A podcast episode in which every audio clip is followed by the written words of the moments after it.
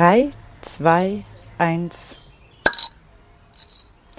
Na, das ploppt ja mal richtig. Herzlich willkommen zur neuen Folge von Champagner und Hühnerfrikassee. Wie ihr gehört habt, war ein Plop ein Plop bedeutet, heute ist auch nur ein Huhn. Die Guderin ist nämlich gerade so ein bisschen in der Weltgeschichte unterwegs. Und ich habe mir gedacht, das ist eigentlich in dem Fall ganz gut, weil dann kann ich mal die Gelegenheit nutzen, um auf so ein paar von den Sachen einzugehen, die ihr uns geschickt habt. Und zwar allen voran Markus. Markus, du hast äh, nach dem Blumenkohlrezept gefragt und ich habe äh, versprochen, dass ich äh, das nachreichen werde, was ich genau in dem Moment jetzt tun werde. Also pass mal auf. Die Sache war die, es ging darum, Blumenkohl vom Grill, weil man kann ja echt nicht die ganze Zeit Fleisch essen. Also ich weiß nicht, wie es euch so geht. Ähm, bei mir ist es schon so, dass ich natürlich Grillfleisch sehr gerne mag und auch gerne mal Grillfleisch auflege. Aber im Großen und Ganzen muss ich schon sagen, ähm, irgendwas so dazwischen, was abseits von Kartoffelsalat und Nudelsalat ist, tut dann schon auch mal ganz gut. Und da ist der Blumenkohl vom Grill tatsächlich eine richtig geile Variante. Und es ist auch überhaupt nicht schwer. Alles, was ihr dazu braucht, ist ein, ja, so eine kleine Tonschüssel, die halt ziemlich hitzebeständig ist. Da kommt äh, Mineralwasser rein. Wichtig Mineralwasser. Warum weiß ich nicht. Aber da, wo ich das her hatte, der hat gemeint, Mineralwasser sei super. Ein bisschen Salz, Zitronensaft und Butter. Dann äh, bereitet ihr den Blumenkohl so vor, dass der Strunk so frei liegt, dass er so ein bisschen Stand hat. Dann könnt ihr den vorher auch noch so ein bisschen mit Salz bestreuen. Dann kommt eine Alufolie drum. Den Grill habt ihr richtig gut eingeheizt, also weil das Ding braucht lange, so circa anderthalb Stunden. Und dann packt ihr das Teil einfach auf den Grill Jetzt sollte jetzt nicht auch die Ultrahitze sein, also bitte kein Höllenfeuer veranstalten, aber es sollte eine gute Hitze haben und dann darf das Ding einfach anderthalb Stunden auf dem Holzkohlegrill, Deckel drauf, hin und wieder mal gucken, ob auch ja nichts verbrennt. Und wenn ihr den dann runterholt, im Normalfall so nach anderthalb Stunden, dann fällt das Ding auseinander und es ist unfassbar lecker. Also wir hatten jetzt tatsächlich neulich auch wieder Freunde zu Besuch und allesamt, obwohl wir richtig geiles Fleisch und Würstel hatten, haben einfach nur total von diesem Blumenkohl geschwärmt. Also der ist wirklich richtig geil.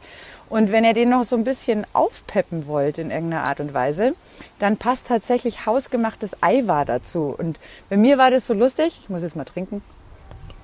Hm. Bei mir war das so lustig, weil ich Eiwar immer nur so aus dieser Supermarktverpackung kannte. Diese fast schon giftige Farbe. Ne? Und dann waren äh, mal beim Grillen Freunde da und die hatten dann den Eiwar mit dabei, äh, der so hausgemacht war, beziehungsweise halt so ein Bio-Dings.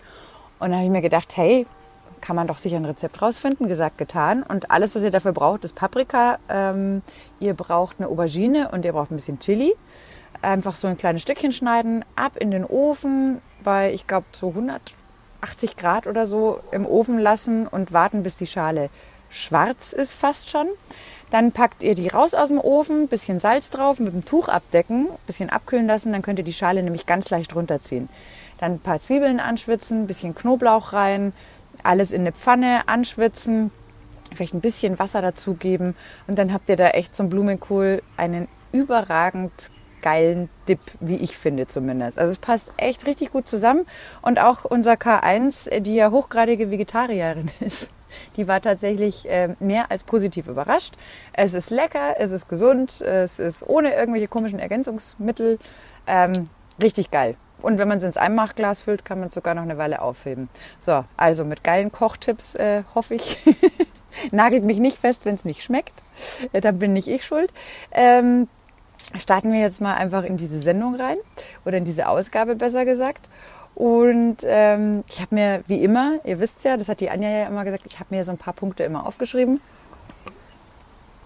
Und das nächste, was ich habe, ähm, das war Jenne, der mich angeschrieben hat bei unserer Champagner- und Hühnerfrikassee-Seite auf Instagram, ähm, dass ihm das total komisch vorgekommen ist. Ähm, der hat Pro7 Max geguckt, da war eine Football-Übertragung aus Hamburg und da waren echt äh, 1000 Zuschauer oder ein paar mehr ohne Maske und er meint, es fühlt sich komisch an.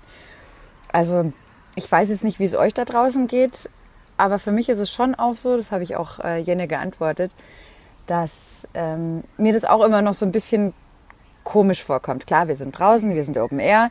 Ich für meinen Teil bin ja schon doppelt geimpft, aber ähm, ich sage jetzt mal so, weg ist das Ding ja trotzdem noch nicht und das wird uns wahrscheinlich auch im Herbst noch eine Weile begleiten.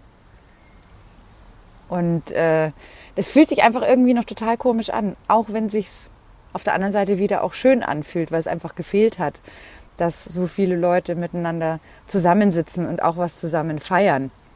Das äh, ging mir jetzt auch so am Mittwoch, als ich das Deutschlandspiel angeschaut habe. Ähm, ihr kennt ja auch so ein bisschen meine, wie soll ich sagen, leicht äh, distanzierte Haltung, was den DFB angeht. Aber ich muss wirklich sagen, wenn ich bis Mittwoch noch nicht im WM-Fieber gewesen bin, dann bin ich es spätestens seit diesem Spiel, weil ich habe wieder so viel Achtung gewonnen vom DFB und vor allem vor dieser sensationell geilen Mannschaft und auch vom Publikum. Äh, unser Publikum fand ich war echt toll. Ähm, ich bin jemand, der sagt, wir müssen auch Zeichen setzen für die Gleichberechtigung und für mich war das tatsächlich sogar mehr als nur ein Fußballspiel. Also die Ungarn haben natürlich phänomenal gekämpft, um Gottes Willen, auch wenn da Nicklichkeiten dabei waren, ähm, wo ich mir die eine oder andere, wie soll ich sagen, Rüge des Schiedsrichters früher gewünscht hätte äh, in Richtung Ungarn. Aber die haben gekämpft. Der Schäfer, das Tor, das der geschossen hat mit Wille hoch 10. Also da möchte ich überhaupt gar nichts sagen. Aber die Fans der Ungarn, zumindest die, die äh, ja eher unschön aufgefallen sind. Das hat mir einfach nicht gefallen. Aber umso mehr hat es mich halt dann am Ende des Tages gefreut, dass so Deutschland den Ausgleich erzielt hat sowieso. Aber das ist auch für mich so was so ein bisschen auch ein Sieg für die Menschenrechte, für die Menschenwürde tatsächlich. Also für mich hatte dieses Spiel einfach echt wahnsinnig viel Bedeutung. Und wenn ich mir so Spieler anschaue wie den Goretzka zum Beispiel, Manuel Neuer auch oder auch ein junger Musiala, ey, wir haben da echt wieder richtig geile Typen dabei, die mich so begeistert haben, dass ich jetzt auf alle Fälle sagen kann, darf, will und muss, dass ich wieder absolut im EM-Fieber bin und dass ich es dieser Mannschaft unfassbar gönne. Tolles Publikum, wirklich hart gefeitet und jetzt hoffen wir mal, dass das gegen England dann auch am nächsten Dienstag irgendwie klappt. Ich werde mir heute nachher noch, es ist Samstag, werde mir nachher noch Italien gegen Österreich anschauen. Da wird mein Herz wahrscheinlich ein bisschen bluten, weil meine Mama kommt ja aus Österreich. Also ich bin ja ein halber Ösi. Und äh, von daher, ich ähm, glaube eher, dass die Italiener da die Oberhand gewinnen werden und dass mein Ösi-Herz da so ein bisschen bluten muss. Aber habe eine zweite Chance mit der Mannschaft am Dienstag, dass es dann irgendwie noch mit der Euro klappt. Dann äh, hatte Nils uns geschrieben, ich habe doch mal erzählt, meine Jogginghose, die ich genäht habe, sei Fliederfarben. Dann hat Nils gemeint, Flieder sei eine Pflanze und Pink sei eine Farbe. Das ist richtig. Aber ich weiß nicht, ob das so ein Mann-Frau-Ding ist dass wir Frauen halt die unterschiedlichsten Rottöne sehen und erkennen. Und bei uns haben die auch alle einen Namen. Frank lacht sich da immer einen kaputt, wenn ich nur einen Nagellack aufgezogen habe und er dann sagt, was hast denn da wieder drauf? Pink. Und ich dann sage, nee, das ist Koralle. Weil die Farbe halt einfach eine andere Rotstufung ist. Ähm, vielleicht ist es einfach so, dass Männer sich nicht so gern mit dieser Farbauswahl beschäftigen. Aber dabei ist mir eingefallen, was ich total lustig fand ähm, und deswegen auch nochmal nachgelesen habe, äh, es war tatsächlich so, dass äh, Blau eigentlich unsere Mädelsfarbe war und Rosa tatsächlich eine Jungsfarbe. Ich weiß nicht, ob ihr das zufällig schon mal gehört hattet. Ich habe es dann nochmal nachgelesen und fand es irre lustig, weil tatsächlich war es so, dass früher Blau die Farbe der Jungfrau Maria war und Rosa als das kleine Rot galt und Rot natürlich die absolute Farbe der Männlichkeit gewesen ist früher. Und ähm, das hat sich erst geändert irgendwann, weil Matrosen und Handwerker dann irgendwann angefangen haben, blau zu tragen anscheinend. Und dann ist es so ein bisschen in Vergessenheit geraten mit dieser komischen Farbauswahl. Deswegen möchte ich mich an der Stelle auch herzlich bei Real Madrid entschuldigen, weil die hatten natürlich recht, als sie damals ihre pinken Trikots angezogen haben, wenn man jetzt mal den historischen Kontext da in irgendeiner Form zu Rate zieht. Ich fand es damals so ein bisschen laut, aber es war offensichtlich äh, sehr, sehr historisch korrekt und komplett männlich, was sie da gemacht haben. Also an der Stelle, sorry Jungs, aber ähm, das interessiert mich. Jungs, wie geht's euch da draußen? Ist es für euch einfach alles das Gleiche? Und Mädels, wir haben schon Abstufungen mit der Farbe, ne? Wir machen da auch den Unterschied. Das ist nicht einfach nur rot oder pink oder so. Naja, ihr könnt ja mal schreiben, wenn ihr dazu in irgendeiner Art und Weise was beizutragen habt.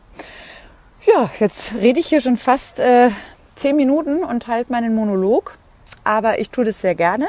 Ähm, recht viel mehr habe ich jetzt an der Stelle auch nicht so wirklich, außer dass ich hoffe, ihr seid gut durch diese Wahnsinnsgewitterwoche gekommen.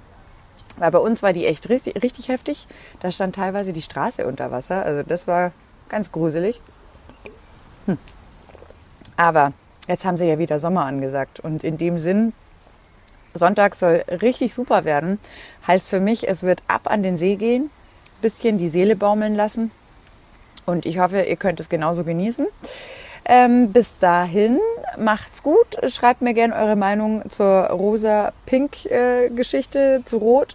Und überhaupt, wenn ihr sonst noch irgendwas habt, wenn ihr noch Rezeptwünsche habt fürs Grillen oder so, bemühe ich mich, euch da irgendwas zu liefern. Ansonsten äh, heute mal Champagner und Hühnerfrikassee in der Monolog-Variante und deshalb auch entsprechend kurz, ähm, aber nicht weniger von Herzen. Ach ja, wofür ich mich auch noch bedanken wollte bei Manuel, ähm, der hat auf meinem Profil auf Instagram meinen Hashtag Gerhun, den ich für das Spiel hatte, mit Gerhun unterschrieben. An der Stelle vielen Dank dafür, das hätte mir einfallen müssen. Also macht's gut. Tschüss auch wenn ich mich eigentlich schon verabschiedet habe, ich muss jetzt einfach noch mal was hinterher schießen, weil ich gerade dieses phänomenale Fußballspiel gesehen habe. Um Himmels Willen, was war das bitte? Keiner hätte auch nur gedacht, dass Österreich irgendwas Großes gegen die Italiener zustande bringt. Ich bin völlig aus dem Häuschen. Ich bin fix und alle mit den Nerven. Aber hey, Österreich so geil gespielt. Boah, bin ich jetzt im EM-Fieber. So. Und jetzt aber wirklich ab an See. Schönen Sonntag.